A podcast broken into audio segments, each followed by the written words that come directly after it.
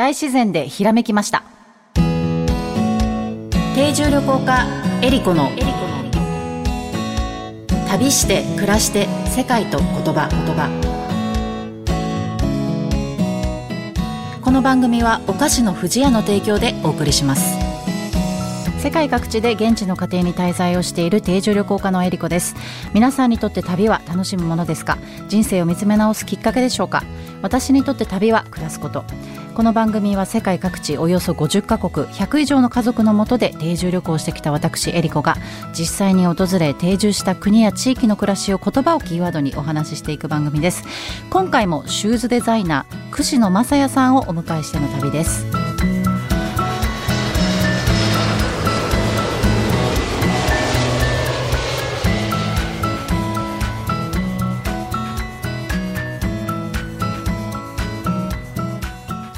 改めましてエリコです。今回もゲストをお迎えしての旅になります。お相手は前回に引き続き串野正也さんです。よろしくお願いします。よろしくお願いいたします。はい。前回ね、はい、あのー、いろいろとインドのお話など、はい、足のお話などを聞かせていただきましたけれども、はい、あ大体こう旅などをされていて、はい、こうなんですかね一番こう刺激される五感ってどこなんだろうっていうのは私はすごくあの気になって、ね、まあ芸術家さんでいらっしゃるんで、はい、いろんな五感に敏感になるんじゃないかなと思うんですけど特になんか視覚なのかそれともこう手触りとかなのか聴覚なのかとか。あそうですね。えっと多分一番は視覚だと思います。はいはい、でもう一個あるとすれば多分第六感的な感感というかあ、はいそのフィ,、ーリングみたいな。はい、がすごく多いと思いますね。へえそれはじゃあなんかこうある場所に行った時に何かこう感じるみたいなことですか、そうですね。なんかそれはうんまあねこの他の人と比べることができないのでわ、はいはい、からないですけれども自分の中ではその、まあ、あと自分の肌で合うかどうかっていうこととその場所に宿るこうエネルギーというか、はいはい、魂というかなんかそういったものはあの、まあ、感じやすいのかなと思ってます。なるほど。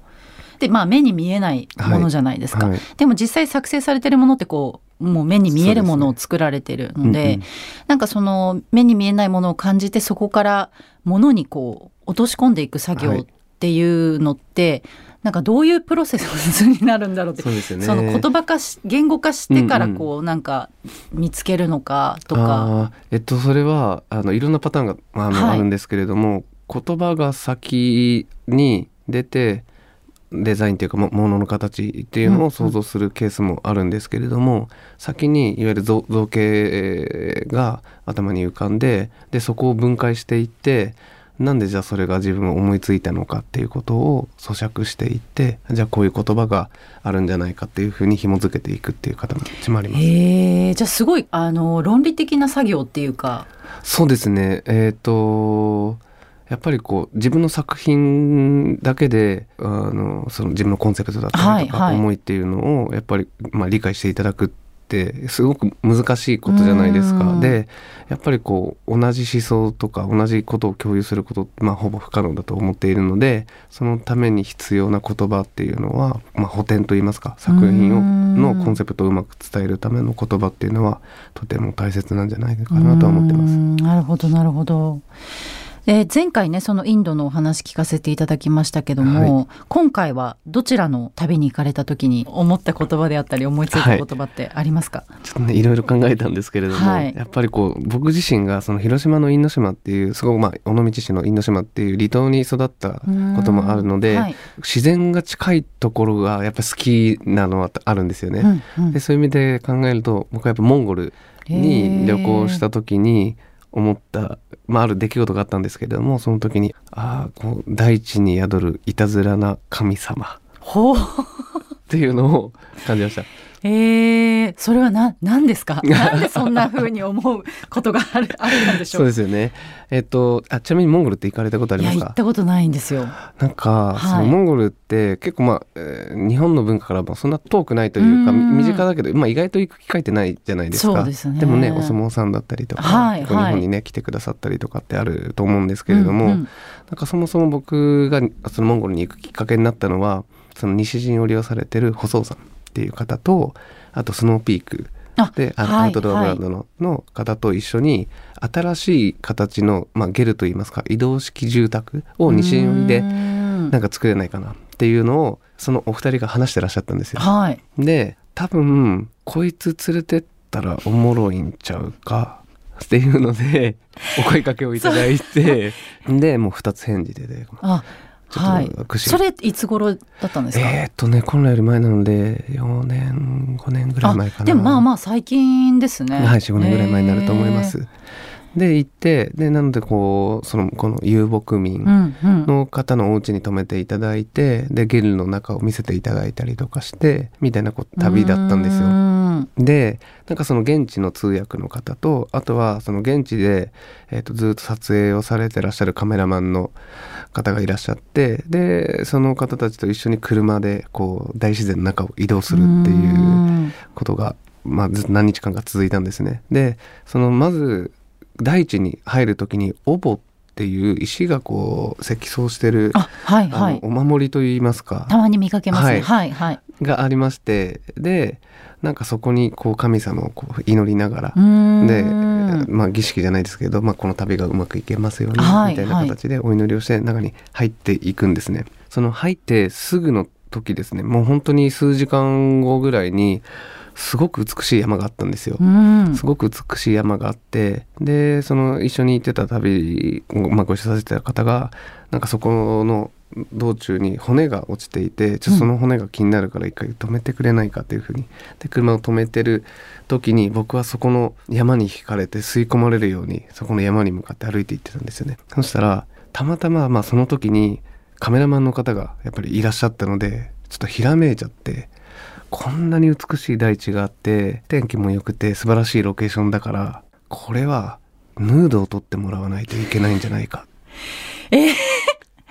急に思いついたんですかそれは、はい、えそれ自分のヌードですか？はい。それでどうしたんですか？え？ー、それで、はい、そのカメラマンの方にちょっとお願いをしてちょっとすいませんって僕そのカメラマンの方その日かな？前日から初めて会った方なん男性の方なんですけど、はい、この素晴らしいロケーションで美しいので僕のヌード撮ってくれないですか？って。えー、ってお願いしたんですよ。はいはい、でそしたらもう快く承諾してくださいまして、はいはい、でそのね素晴らしい綺麗な山を前にして大草原です。はい、でじゃあでこう裸になって、はい、でもうちょっとその山の方からこっちに走ってきてくれないか？みたいな。こう後ろ向きじゃなくて、はい、真正面から大地を駆け巡りました。えー、そうなんですね。はい、でそれで、まあ、その写真をね収めていただいてたんですよ。はいはいはい、そしたらすごく遠くの方でモンゴルの方がなんかすごい騒がしく喧嘩をしてるような感じだったんですよ。あ、あそう喧嘩されてんだな何かあんだなっていうぐらいな感じでもう撮影を進めてで、まあ、洋服を着ました。そしたらさっきまでその遠くで喧嘩されてた方が車でぐんぐんこっち側に近づいてきてるんですよ。でなんか草原ってボコボコになってるから大体こう迂回しながらね走るんですけど、一直線でバインバインになりながらこうグンって近づいてきて、はいはい、でもう僕たちのギリギリ手前まで車が止まって、バンって降りてきてすごい形相で僕に向かってえー、と厳密に言うと僕じゃなくて一緒にいた細尾さんに向かってうわーってこういろんなことを、はい、おっしゃってたんですよ、うん、だから脱いでたのは僕なんですけど、はい、勘違いをしてその細尾さんに向かってまあたおそらくお前何やってんだこんなところでっていうふうなことだったんだと思うんです。で、まあ、そのよくよくその話を、まあ、聞いてまあ、通訳をしていただくと実はそこの僕が美しいなと思ってた山はそこの土地を守る神様の山だったんですよ。へえ、はい、だからそういうなんか行為をしてはいけないというか、うんうんはい、まあ考えるとね例えばまあ僕今京都ベースなんでじゃあ伏見稲荷裸で走ってたらどうかなって言われると それは怒るよなみたいな。それ分かりやすいですね。はい。はい、まあね向こうは大自然で誰もいなかったのもあるので、ね、まあそういうどちらかというとまあリリスペクトですね。僕の中からすると。あまあそうですね。こんな大自然の中になんで服を着ないといけないのかっていうだったんですけど、向こうの人からすると,、るとお前神様の前で何やってんだよっていうふうに。で、まあ、すごくこうお叱りをいただきましてで本当になんかその、まあ、そこでねいろいろまあ説明をして、まあ、ごめんなさいっていうことをお詫びをもちろんしてで、まあ、さよならをする時にそこであの車の助手席に乗ってた方がパって立ち去る時にボソボソっと言ったんですよ。はい、でそれはモンゴルの言葉なんで僕は何か分からなかったんですけど、はいはい、その通訳の方に聞いたらその片言で「呪われろ」って言ってたよって言われてえー、怖い。めっちゃ怒ってるやん。めっちゃ怒ってるやんって。怖いですね。はい。でまあえ呪われなかったんですか？結 局大丈夫でした？そこなんですよ。何ですか？だから、はい、それで気にもせずと言いますか、はい、まあそんなこと言うけどこんな美しい大地で呪いなんてないよねって言って、はい、旅は続くんですけどまあ夜中でも車でずっと結構長い距離だったの移動してたんですけど夜中に、えーと、川の中心で車が壊れて止まったんですよ。へえ。川を渡ってる時に。途中です。だから結局それで何時間もそこの川の上で車に乗ったまま引っ張ってくれる車が来ないと出会い出会わないと引っ張ってもらえないじゃないですか。そうですね。だからそこで何時間も過ごしましたと。でその後にまあ、誰か引っ張ってくれる人を多分そのドライバーの方がね見つけてきてくださったのか、はいはい、たまたま出会ったのかで、まあ、引っ張り出してもらいました。よかったね。でその後にえっとね車が壊れちゃったんですよ。普通に道を走ってるのにエンジンがぶっ壊れて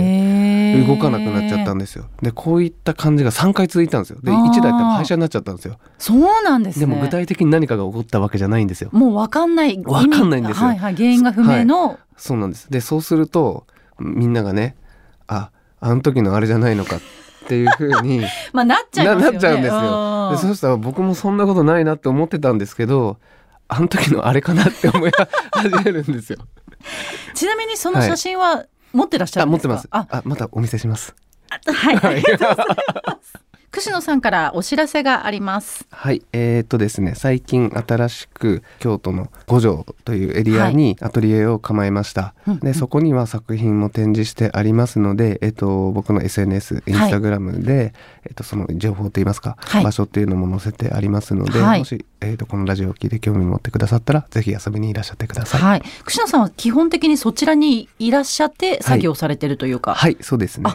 へえ、じゃあ、まあ、串野さんにお会いできる可能性もあるってことですね。もちろんです。喜んで。えー、素晴らしいですね、はい、あとは来年にパリで個展もされるということなんで、その情報もあの SNS などでまた発表されるとのことです。はい、ぜひ皆さんフォローお願いします。はい、今回の旅、ゲストシューズデザイナーの串野正也さんとお届けしました。ありがとうございました。ありがとうございました。はい。旅して暮らして世界と言葉言葉。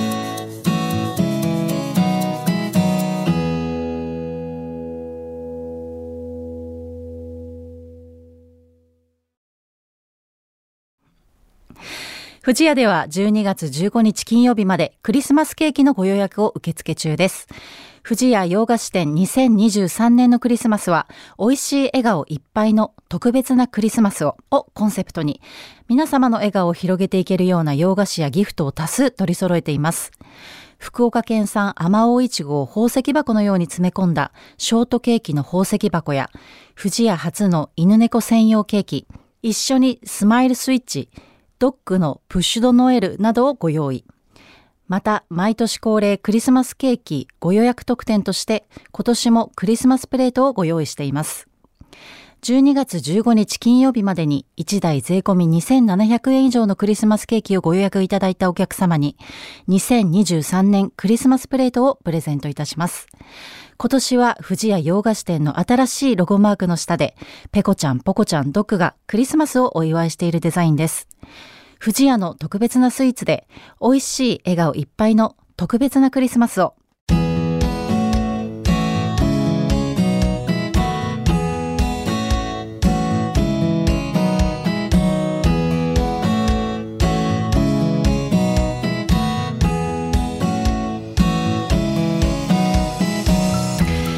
組ではメッセージをお待ちしております。メッセージの出先はメールアドレス eriko.joqr.net までです。次回はウクライナを旅します。それではまた旅しましょう。旅して暮らして世界と言葉。お相手は定住旅行家のエリコでした。バイアルタイ。